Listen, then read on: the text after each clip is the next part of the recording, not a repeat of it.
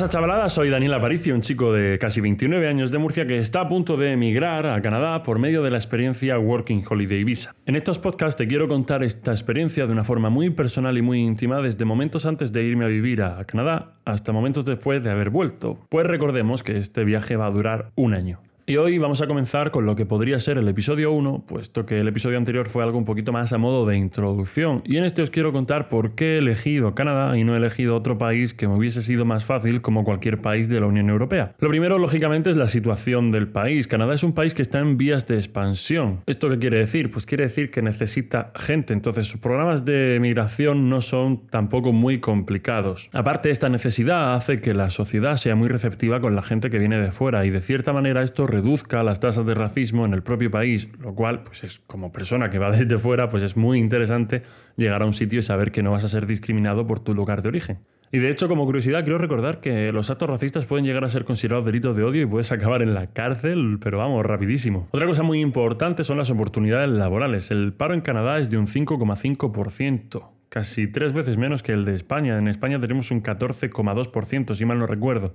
Y encima gran parte de este paro está concentrado en la gente de menos de 25 años, por lo cual el paro total para alguien mayor de 25 es de un 4,8%. Cosa que es primordial porque si te vas a otro país vas a intentar conseguir un trabajo lo más rápido posible para poder costearte la vida allí, como harías en el tuyo mismo, pero con la dificultad de estar en un sitio nuevo no conocer a nadie y estar pues muy muy solo. Y hablando de trabajo, también hay que tener en cuenta que en Canadá se sitúa la clase media más rica del mundo. Entonces, vamos a tener trabajos que van a tener unos salarios relativamente altos en comparación a lo que podemos encontrar aquí en España.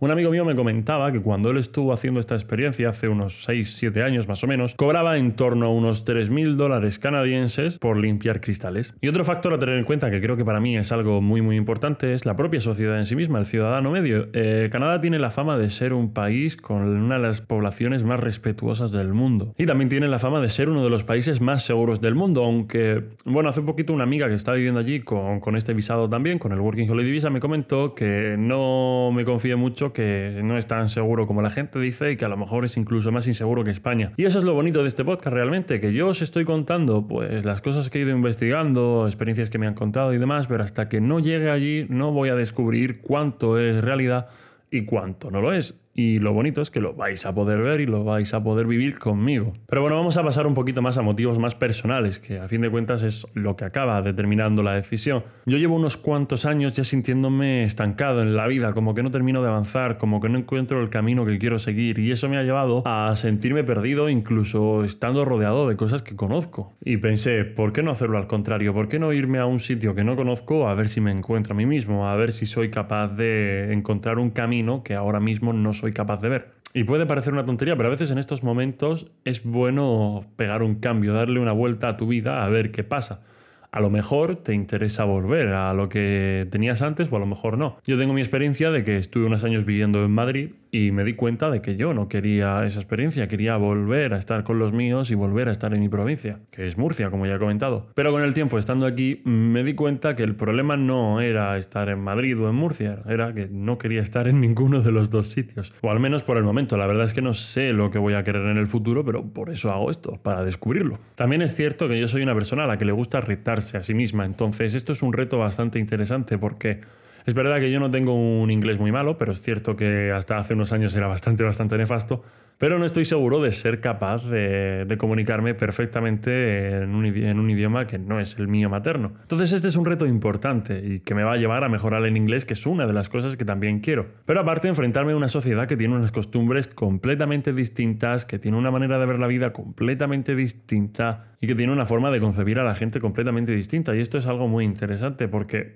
con el tiempo al menos espero volver con la mente un poquito más abierta. Va a parecer una tontería y es muy probable que lo sea, pero uno de los motivos que me llevó también a elegir Canadá como destino es el clima. Canadá recordemos que tiene un clima muy continental con unas temperaturas en invierno muy extremas y unas temperaturas en verano también bastante fuertes. Pero bueno, como murciano el calor no me va a pillar por sorpresa, pero el frío sí. O sea, aquí en Murcia he visto nevar a lo mejor una o dos veces en mi vida y con suerte y es algo que no está en mi vida. No sé cómo reaccionar a la nieve, no sé cómo vestir, por ejemplo, ante la nieve, no sé cómo mover o conducir con nieve, son muchas cosas, no sé lo que es divertirme con nieve y es algo que quiero descubrir. Entonces irme a un país que tiene nieve desde prácticamente octubre, noviembre hasta abril, va a hacer que mi experiencia sea muy distinta a lo que estoy acostumbrado a vivir aquí en España, aquí en mi provincia. Por lo cual también es una experiencia añadida. Es que parece una tontería, de verdad, pero me, me, encanta. Me encantaría conocer la nieve y me encantaría volver a España diciendo estoy hasta las narices de nieve, no quiero saber nada más. Pero quiero hacerlo, quiero...